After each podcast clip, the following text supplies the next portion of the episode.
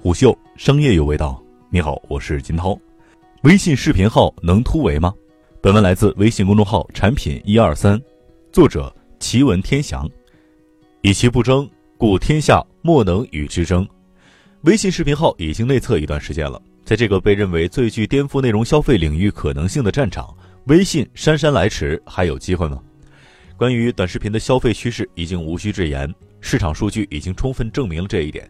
微信公众号在作为以文字为载体的阅读时代，是一个划时代的产品，繁荣了整个自媒体生态。但对于以视频为载体的阅读，微信并没有太大的作为。这点，张小龙在二零二零微信公开课里面已经承认了。我们一不小心把它做成了文章作为内容的载体，使得其他的短内容的形式没有呈现出来，那使我们在短内容方面有一定的缺失。以短视频为载体的短内容已经毋庸置疑是有着巨大的用户价值的。接下来看看时机，当短视频两巨头抖音、快手日活已经有好几亿，从跨越鸿沟书中的观点来看，短视频市场当前是处在早期大众阶段。实际上，各家短视频的主要打法已经通过前期的摸索成型了。从有实力的巨头角度来看，如果能够发挥自己的优势的话，跨越过鸿沟的市场，很多时候是个好市场。比如苹果 iPod 进入 MP3 领域，iPhone 进入智能手机领域，腾讯当年携流量之势杀入网络游戏、新闻门户等领域，背后都是在这个阶段切入的，随后也都获得了巨大的成功。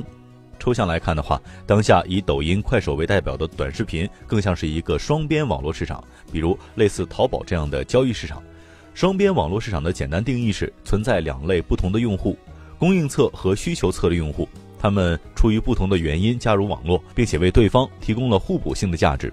当然，先发者的这种网络效应并非牢不可破，因为只要给双边市场用户足够的好处，是可以重建一个这样的网络的。比如像基于推荐算法的信息流市场，在百度的孤注一掷的猛攻之下，也已经拥有近两亿的日活用户了。它的打法就是供给端砸钱构建自己的内容生态，需求端砸钱拉新做用户增长。另外，可以参考的案例就是电商领域拼多多的崛起，美团杀入打车市场。扩展来看的话，即时通讯这样的产品就属于直接网络效应的类型，这是最强也是最简单的一种网络效应。增加某产品使用，可直接提升产品对用户的价值。同时，网络的价值并非线性的关系，而是与连接用户数的平方成正比的关系。所以，这也是当初微信用户数率先破一亿的时候，就宣告了移动即时通讯工具战场的终结。无论是当初的先行者米聊，还是后来的挑战者阿里来往、网易易信，都进入了死地，没有胜利的可能性。整个短视频的价值链可以分为内容生产、加工和分发。内容分发总的来说分为三种。中心化分发、订阅式分发、社交化分发，在我的理解里，无论是传统的新闻门户，还是现在的机器算法分发，都属于中心化分发的方式。因为你看到的都取决于一个中心给你挑选的，区别只是那个中心是编辑还是算法。订阅式分发的代表就是公众号了，需要自己主动去发现、主动去订阅。社交化分发就包括了比如朋友圈看一看、朋友再看等等。以下从社交关系的维度对微信社交化分发做一个简单的盘点。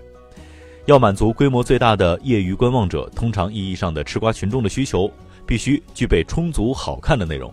具备充足好看的内容，必须要有好的内容生态。好的内容生态必须由专业的内容生产者和业余活跃内容生产者来产生。专业内容生产者和业余活跃内容生产者需要足够多的观众。这看上去是一个鸡生蛋，蛋生鸡的过程，这也是我们所说构建一个双边网络市场的过程。现实当中，我们可以看到的案例，比如打车大战，平台一方面疯狂的补贴司机端加入网络，同时疯狂的补贴用户端的加入，从而跨越这个鸡生蛋，蛋生鸡的鸿沟。千团大战也是如此。所以，对于微信而言，视频号虽然说是弥补了公众号之遗憾，但显然不能采取和其一样的定位，也就是订阅式。因为在当前抖音、快手遥遥领先的背景之下，这条路是不同的，所以可以采用的仍然是陌生社交这个大法宝。这也即是我们看到的视频号的内测用户都可以区别自己的微信号，重新起名，创建自己的视频号。整个视频号里面会默认推荐一些内容给你，创建的内容既可以发表在视频号里面，也可以发表在朋友圈、微信对话里。在某种程度上来说，这是一个类社会化媒体的结构。最后一个问题是怎么打？同样，还是引用克莱顿·克里斯坦森的破坏式创新理论来说，产品的平均性能超过用户对该性能的平均期望。竞争基础的这一演变模式，从功能性到可靠性和便捷性。